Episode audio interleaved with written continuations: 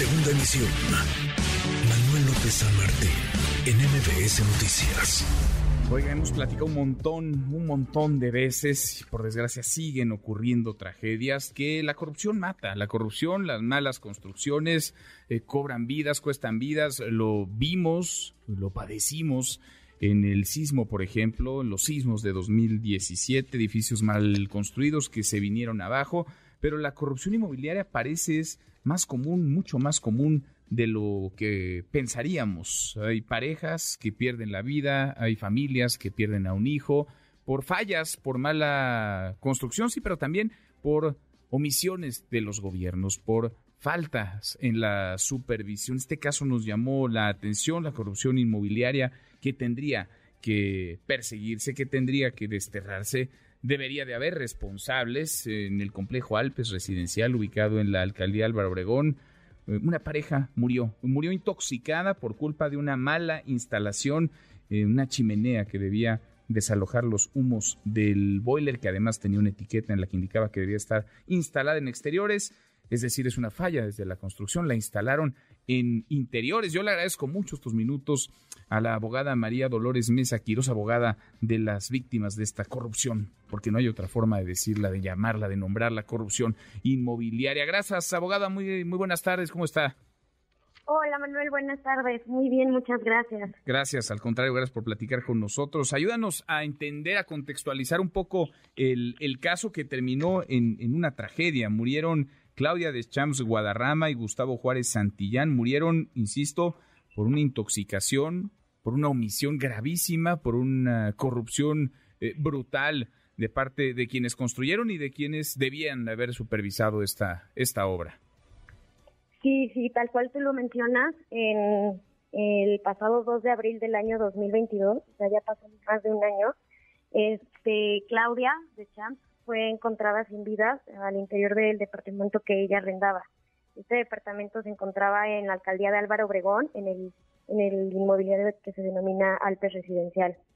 Este, fue encontrada por su mamá, la señora Claudia Elena Guadarrama.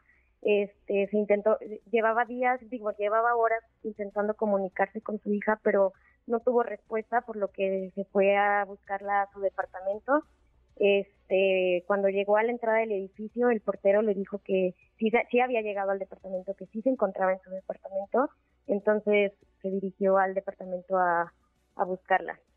Cuando llegó a la puerta del departamento, eh, ella dice que percibió un olor concentrado de gas que provenía del interior, eh, por lo que abrió con la llave que usaba en caso de emergencia, que fue entregada por su hija Claudia. Este, cuando abre el departamento se da cuenta y encuentra a su hija acostada en la cama junto con su novio Gustavo ya sin vida. Eh, obviamente eh, después de eso solicitó el auxilio de las autoridades, llegaron este, Policía de Seguridad Ciudadana, Cruz Roja, bomberos y pues el Ministerio Público de la Fiscalía de Investigación Territorial de Álvaro Obregón.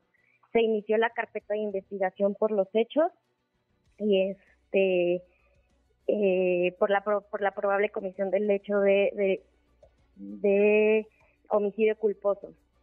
Seguida la investigación, el Ministerio Público solicitó se realizaran dictámenes periciales y entre ellos pues, se realizó el, eh, la necropsia, que fue practicada por el médico forense Jorge uh Cárdenas Gómez, y concluyó que la causa de muerte fue por intoxicación de monóxido de carbono. También se practicó el dictamen pericial de instalaciones hidrosanitarias eh, que realizó el ingeniero Guillermo González Gutiérrez, quien es el perito supervisor de instalaciones hidrosanitarias y de gas. Y en su dictamen concluyó varios puntos, entre ellos que no había fuga de gas natural, que la instalación de la chimenea para el desalojo de humos eh, no tiene una, no tiene eh, eh no tiene este una ventilación adecuada, lo que origina que los humos se queden dentro del departamento.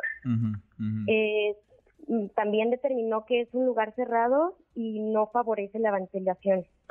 Entonces, esa, esa, instalación nunca debió haber estado ahí y lo decía incluso la, la, etiqueta. Ahora, estos hechos ocurrieron, entiendo, entonces sábado 2 de abril del 2000 desde del 2022. Me imagino que a estas alturas eh, sabemos o saben ustedes si se contó o no con documentos fundamentales, digamos, con los mínimos para que una obra como esta se pudiera realizar. Pienso en la manifestación de construcción, por ejemplo, en la licencia de construcción, en el aviso de terminación de obra, en la autorización de uso y ocupación del inmueble, eh, alguna supervisión de la Dirección General de Obra de Desarrollo Urbano, algo tenía todo en regla, estaba todo mal. ¿Qué es lo que ustedes han encontrado? Claro, no, justamente esa información fue solicitada por la por el Ministerio Público a la alcaldesa de Álvaro Obregón, Lía Limón García, y a todos los eh, funcionarios que tienen a su cargo la, el archivo y, que se, tengan todos estos permisos de construcción de obras y desarrollo urbano, como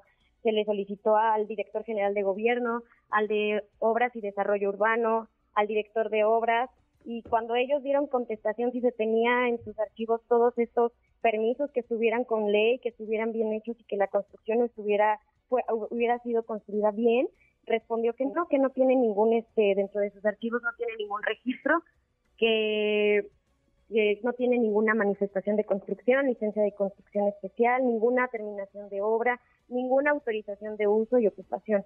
Entonces, pues por eso es que decimos que puede ser que estamos ante un caso en donde pues la corrupción mata. Mm. Y lo peligroso, bueno, pues también lo que estamos advirtiendo es que están eh, construyendo la Torre 2 de ese mismo complejo. ¿Qué les han dicho ahora las autoridades? ¿En qué va, digamos, este proceso? Porque básicamente estamos a un año de la tragedia, a un año de esos hechos.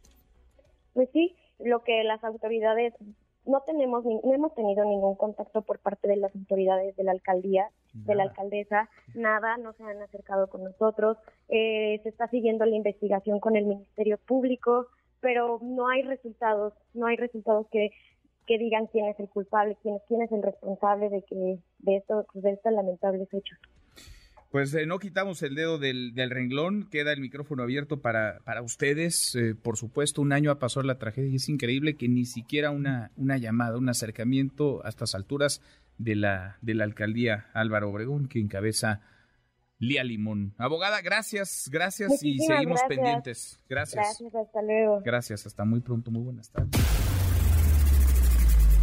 Redes sociales para que siga en contacto: Twitter, Facebook y TikTok.